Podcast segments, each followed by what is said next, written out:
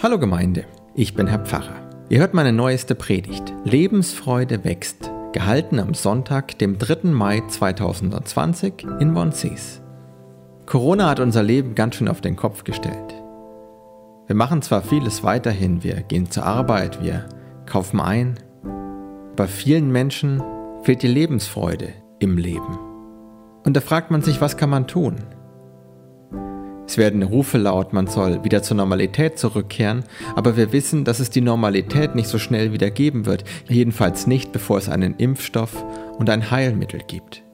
Was also kann man tun? Der Predigtext sagt uns, dass man gar nichts tun kann, dass man aber auch nichts tun muss. So wie man Früchte nicht herstellt, sondern sie an Bäumen, Sträuchern und anderen Pflanzen wachsen, weil sie daran hängen, so kann man Lebensfreude nicht herstellen oder machen. Lebensfreude wächst. Und Christus sagt uns, Lebensfreude wächst da, wo wir an ihm hängen, so wie die Reben an einem Weinstock hängen. Was das bedeutet, verrate ich euch in meiner Predigt. Der Herr segne reden und hören. Amen. Auch am Ostersonntag haben wir einen Gottesdienst live hier aus der Kirche gesendet. Und wenn ich sage wir, dann meine ich meine Frau und mich. Während Sie mich sehen, sitzt meine Frau da unten und bedient die ganze Technik, baut sie mit mir auf, stellt mit mir alles ein. Nachdem wir unseren Gottesdienst am Ostersonntag gesendet hatten, hat es an der Kirchentür gerüttelt. Zwei unserer Kirchenvorsteher kamen herein und haben sich für den Gottesdienst bedankt. Und sie hatten ein kleines Körbchen dabei, da war ein Hefezopf drin und Leckereien.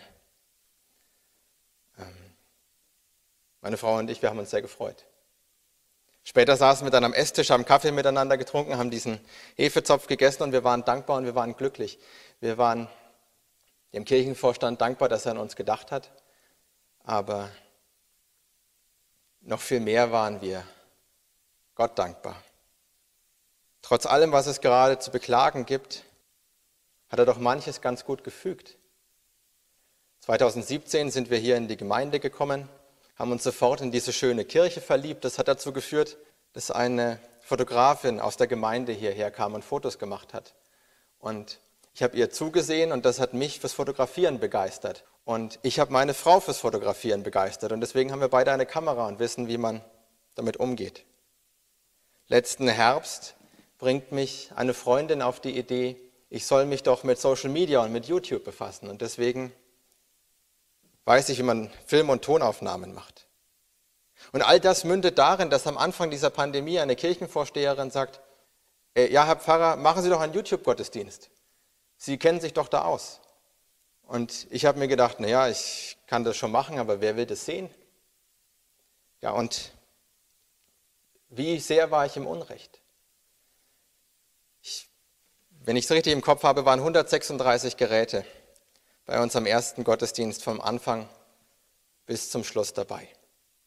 Und an vielen Sonntagen waren es inzwischen mehr. Und sie schicken uns Fotos, wie sie daheim zu dritt, zu viert, zu fünft vorm Fernseher sitzen und diese Gottesdienste mitfeiern. Und sie schreiben uns, wie gut es ihnen tut, dass sie auf diese Art die Verbundenheit untereinander und mit Gott spüren. Also saßen wir da mit unserem Hefezopf und haben Gott, dem Herrn, gedankt für alles, was er an uns getan hat, dass wir Gottesdienst feiern durften, dass er uns befähigt hat, das zu tun und dass er sich unserer Worte bedient, um diese Gottesdienstgemeinde zu schaffen und an ihr zu wirken. Wir haben in der Evangeliumslesung gehört, wie Jesus sagt, dass er der wahre Weinstock ist und der Vater der Weingärtner.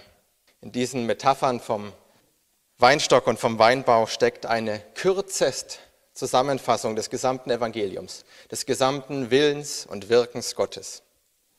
Wir machen jetzt Folgendes, wir machen aus der kürzest Zusammenfassung eine Kurzzusammenfassung, damit wir ein bisschen besser verstehen, was da gemeint und gesagt ist. Wir gehen an den Anfang aller Dinge zurück. Wozu hat Gott das Weltall und die Erde und alle Kreaturen geschaffen? Um eine Beziehung zu ihnen zu haben. Und diese Beziehung können Sie als Liebesbeziehung beschreiben. Das machen wir ganz oft in der Theologie, dass wir sagen, Gott hat alles geschaffen, um es zu lieben und der Mensch hat eine besondere Stellung in der Schöpfung, denn der soll umgekehrt auch Gott lieben.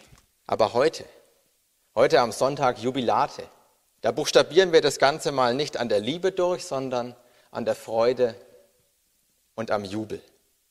Also warum hat Gott die Welt geschaffen? Um sich an ihr zu erfreuen.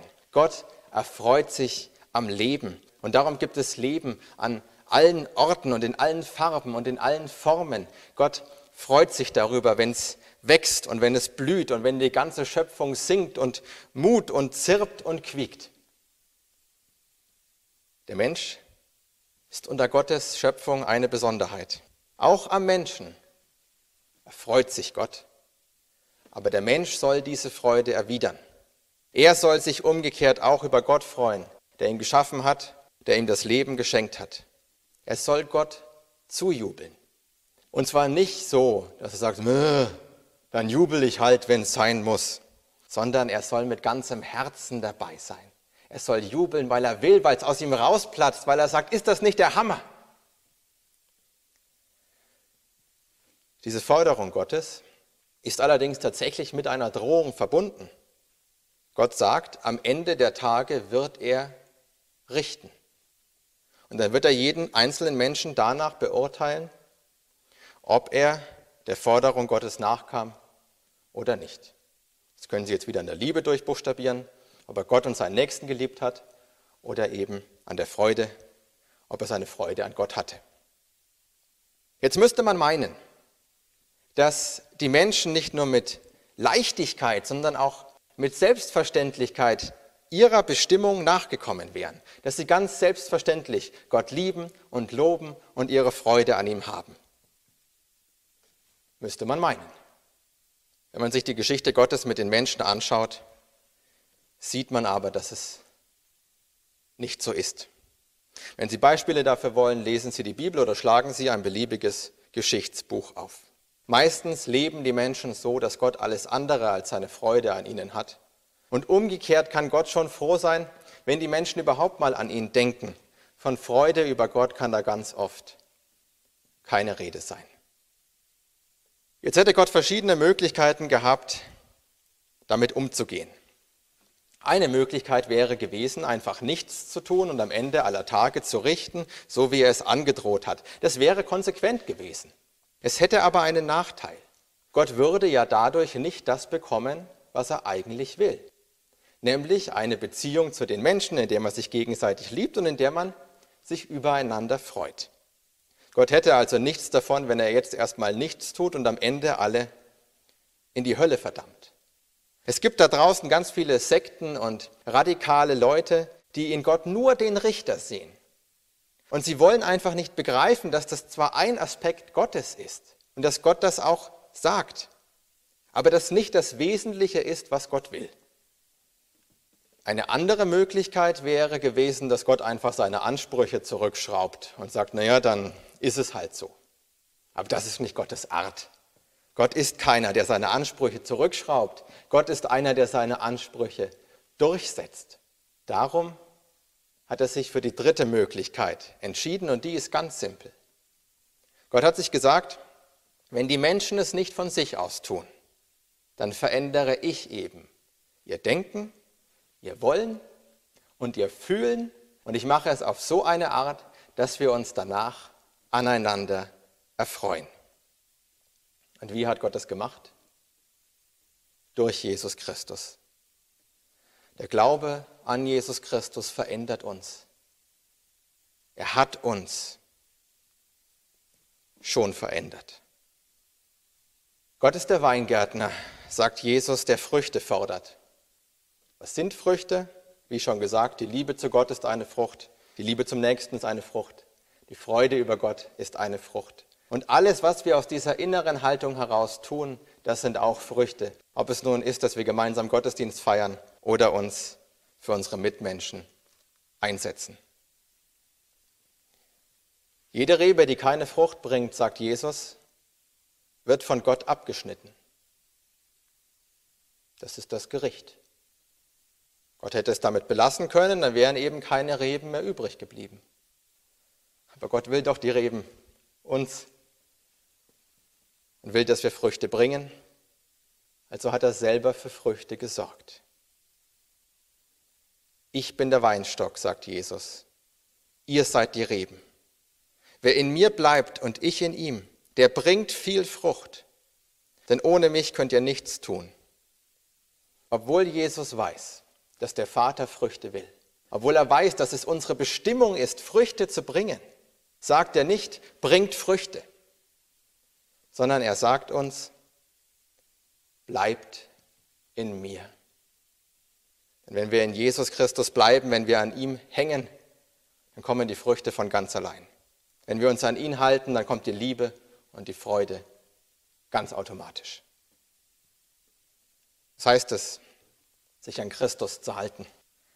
Das heißt, hört auf die frohe Botschaft. Hört, dass Christus gestorben und auferstanden ist und ihr auch auferstehen werdet. Und hört es nicht nur einmal und nehmt es dann hin und sagt, ja, ist halt so, sondern sagt es euch gegenseitig wieder und wieder, bis es aus euch herausplatzt und ihr sagt, ist das nicht der Hammer? Das heißt, hört darauf, dass ihr, obwohl ihr so mangelhafte Kreaturen seid, trotzdem Gottes geliebte Kinder seid. Auch an euch hat Gott seine Freude, nicht weil ihr so seid, wie ihr seid, sondern obwohl ihr so seid, wie ihr seid. Und sagt euch das gegenseitig, sagt es euch wieder und wieder, bis ihr platzt und sagt, was ist das für ein toller Gott? Das heißt, lebt nach den Geboten und nach dem Vorbild Christi. Und zwar nicht wie in einer Diktatur, dass ihr sagt, dann mache ich das jetzt halt, sondern weil ihr wisst, dass es der Gemeinschaft gut tut und sie dadurch aufblüht. Weil ihr wisst, dass Gott dann euer Handeln in seinen Dienst stellt. Weil ihr wisst, dass Gott dann im Handeln von euch anderen Menschen begegnet. Und wo das passiert und wo man das erkennt, da platzt es aus allen Beteiligten heraus. Und jeder sagt, heute war Gott in meinem Leben. Was für ein Hammer.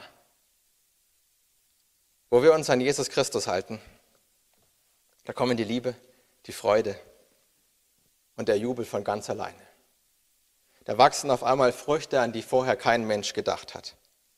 Wir haben diese Streaming-Gottesdienste aus einem einzigen Grund angefangen, weil es unsere Aufgabe ist, das Wort zu verkündigen. Und was ist daraus gewachsen?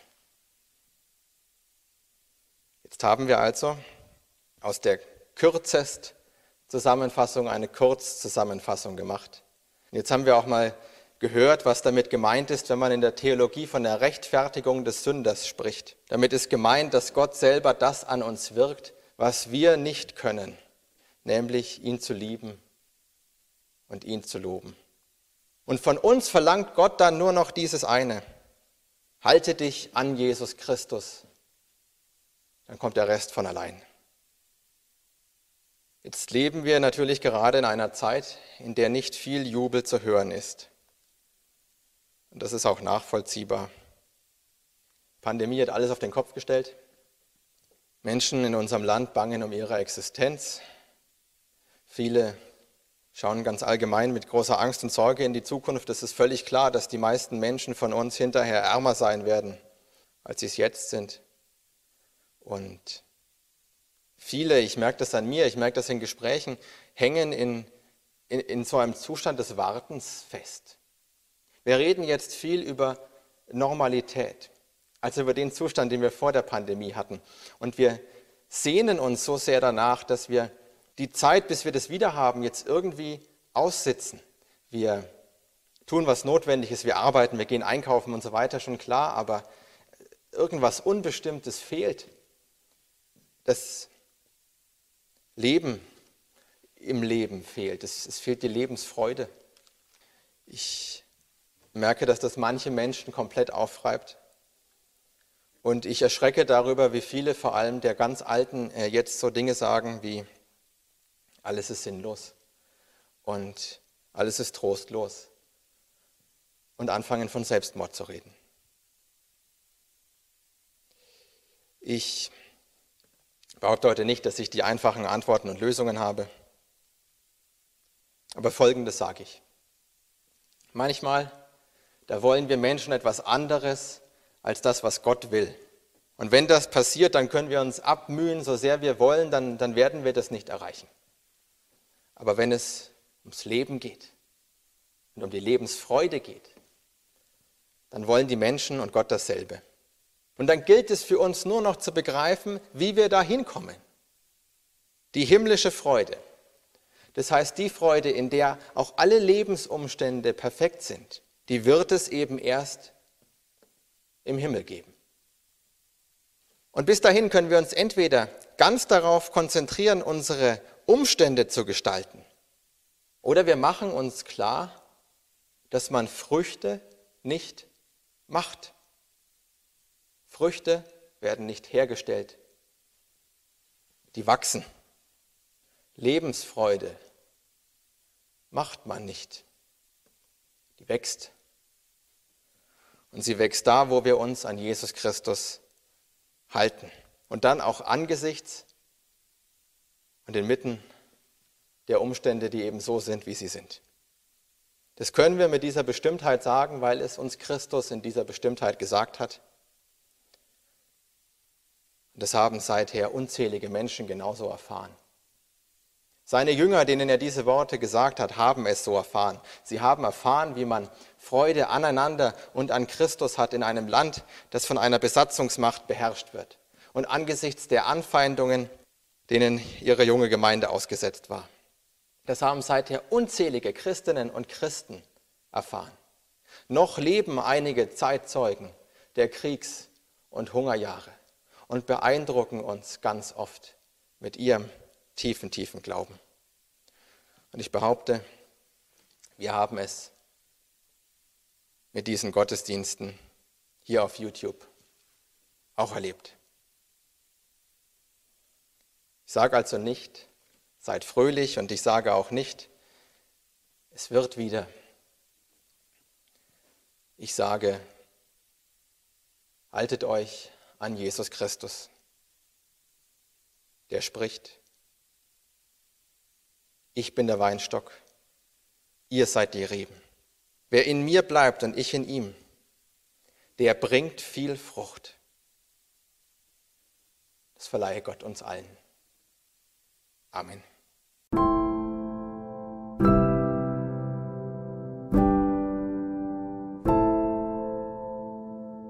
Hilft euch euer Glaube durch die Corona-Krise? Dann schreibt mir doch, ich würde mich freuen, davon zu hören. Wenn ihr mehr Anregungen zu unserem christlichen Glauben wollt oder mehr Informationen rund um Theologie und Kirche, dann folgt mir doch auch auf Instagram und YouTube unter dem Nutzernamen Herr-Pfarrer. Momentan sende ich jeden Sonntag um 11 Uhr einen Gottesdienst live aus meiner Kirche auf YouTube. Ansonsten bis wir uns wiederhören, wünsche ich euch alles Gute und Gottes Segen. Ciao.